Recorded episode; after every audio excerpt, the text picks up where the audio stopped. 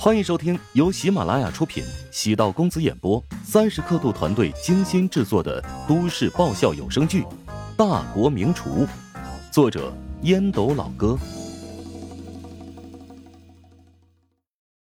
第四百一十集。黄鹂顿了顿，安慰道：“妈，你来加拿大吧，我和弟弟在这边等着你。嗯，这一次妈再也不会离开你们了。”比赛吃炸鸡，谁吃的最多就可以要求对方完成一个承诺。行啊，那我们现在开始吧。每一块炸鸡味道都不一样，表面看上去都用面粉包裹，但每一块鸡肉腌制的酱料不同，有蜂蜜口味、奥尔良口味、番茄口味。黄觉品尝出了乔治独具匠心之处。现在吃的是一个香草味道的鸡块。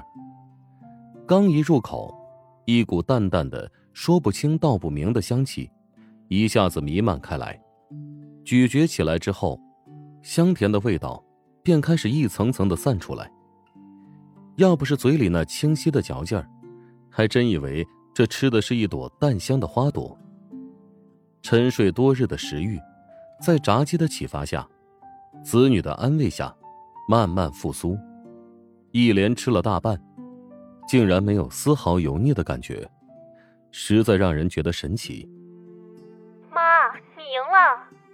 黄鹂和黄池姐弟俩举白旗了，他们也吃了很多，但没想到黄觉食量这么大。黄觉心知肚明，是因为乔治做的炸鸡味道太好吃了，不知不觉就吃了这么多。关键还不觉得胀。妈妈希望你答应我一个要求：好好学习，好好工作，健康成长。天下父母对儿女的要求都很简单，不需要任何回报，只希望他们能够健康平安。嗯，妈，我们答应你，弟弟我也会监督他的。那先关掉视频了。黄觉找到了遥控器，关掉了屏幕。他并不知道摄像头没有关闭。黄离和黄池依然可以看到他。黄觉继续对付盘中的炸鸡，吃的很缓慢，每一块都吃得很精致，将鸡肉吃的很干净，留下一根根光溜溜的骨头。黄池见妈妈吃的这么认真，嘿，姐，妈吃的好香啊！我是看出来了，妈的那份炸鸡特别好吃，我们才会输给他。黄鹂微微颔首，黄池突然降低声调，眼中含泪：“妈，很可怜呐。”黄鹂在黄池的脑门上弹了一下：“爸也很可怜。”那咱们呢？黄池懵懂的问道：“父母之间的矛盾，黄鹂其实一直清楚。”谁是谁非，站在不同的立场，都有各自的道理。比如他和弟弟，从小就被扔在国外，学会了独立，何尝不也缺失父母的亲情关爱吗？在很多人眼中，他们也是挺可怜的。你觉得呢？应该不可怜吧？以后咱有两个妈疼了。黄池没心没肺的咂嘴，黄鹂翻着白眼。难怪妈常说你是个没良心的家伙。琢磨时间差不多了，乔治再次走入包厢。姐，炸鸡的味道还行吗？很美味，谢谢你的安排，给我制造了一个惊喜。在特殊的时候，跟远在加拿大的儿女吃了很特别的一餐。黄觉发自肺腑的感谢着，望了一眼空空如也的盘子，全是骨头的碟子。乔治松了口气，黄觉动都没动一下炸鸡，他便得采取第二个措施，吃完所有炸鸡，说明他的心结已经打开。谢谢你的这顿饭，我想清楚了很多东西。人不能为爱情而活，必须要朝前看。从明天起，我要做一个幸福的人，喂马劈柴，周游世界。从明天起，关心粮食和蔬菜。我有一所房子，面朝大海，春暖花开。黄觉饶有兴致的念诗，看了一眼桌上的红酒空瓶。他不会是喝多了吧？哈，没有了束缚，你也自由了，可以寻找更多有意思的东西。是啊，我之前守着他，却放弃了很多个他。黄觉眼神有些涣散，乔治鼻尖冒汗。呃，你不会因此放纵自己吧？黄觉若是真的找很多个搭子，算不算给皇城染绿毛呢？不知为何，还是给皇城捏了把汗。胡说八道什么呢？姐是那种人吗？哎呀，我怎么觉得有点晕啊？哎，姐，你你可别睡啊！嗯，好困，让姐眯瞪一会儿。酒意困意。如潮水泛滥，至于那些纠缠多日的负面情绪，也随之烟消云散。半醉半醒中，黄觉只觉得面颊发麻。乔治想要唤醒他，稍微用了点力，拍得噼里啪啦的。唉，算了，饭钱到时候跟老黄要吧。让陈雪华安排人将黄觉送回住处。黄成和姚燕的婚礼。持续到下午一点半，宾客才纷纷散去，只有五桌人，宾客尽欢，对食堂的饭菜尤为满意。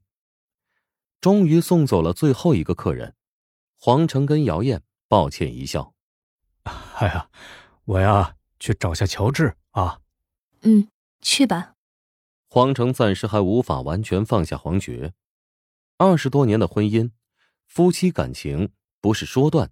就断的彻底的。或许没有爱情，但亲情肯定是有的。何况黄成和黄觉还有一子一女，虽然两个孩子年龄都大了，以后两人为了孩子还是会有交流。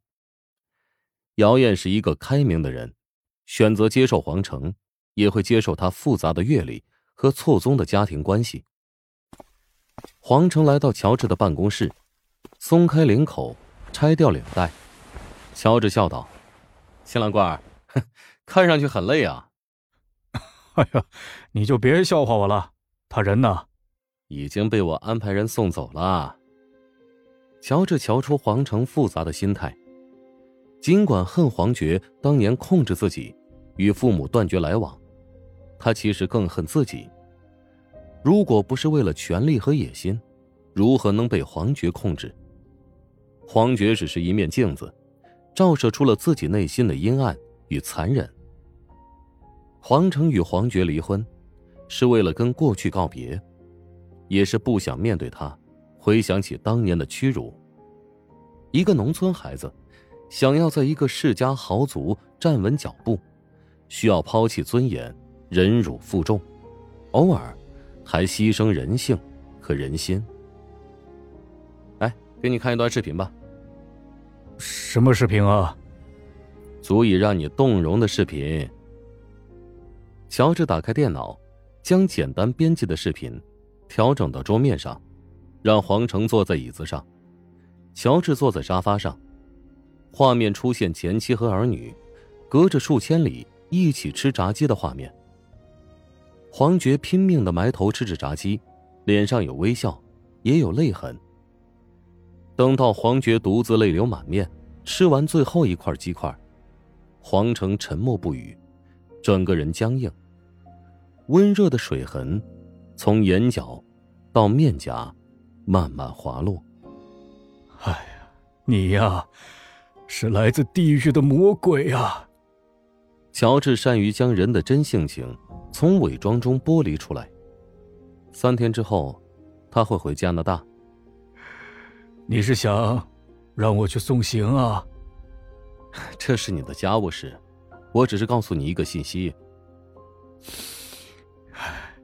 谢谢你。黄成很认真的跟乔治说道。乔治处理此事很成熟理性，从一开始便不是防备黄觉来婚礼现场闹事，而是站在同情黄觉的角度，设计了整个计划。离婚，对于一个五十岁的女人而言，会造成巨大的伤害。即使她曾做过很多让人难以接受的事情，她是始作俑者，何尝不是受害者？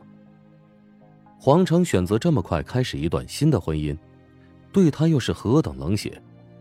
或许，现在黄成会觉得很痛快，很多年后，也会因为如此果断斩断感情而后悔。好聚好散，不是所有人都能做到的，但乔治努力帮黄成制造了一个好聚好散的环境。现在要看黄成的抉择，他是否有勇气。梳理其中的错综复杂。黄成来到楼下前台，丁婵递过来账单，黄成想都没想，拿出银行卡，来刷吧。丁婵知道黄成不会怀疑乔治在账单上动手脚。我们老板让我提醒您，三零八的包厢费用也算在其内。多少钱呢？八千八百八十八元乔帮主你又。做什么好吃的？想知道？